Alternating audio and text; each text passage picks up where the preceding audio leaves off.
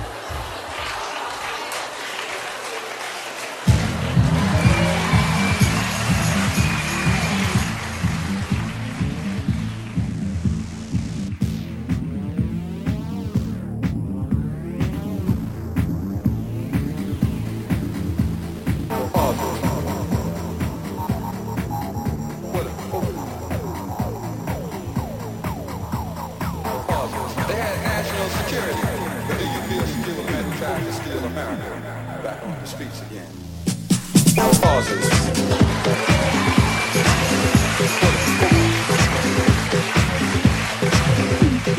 Pauses. Rats bite us, no pardon in the ghetto. Pauses. They had national security. But do you feel secure with a man who tries to steal America back on the streets? what are the results of this part, though, because remember, when there's causes, there's results, and the results causes.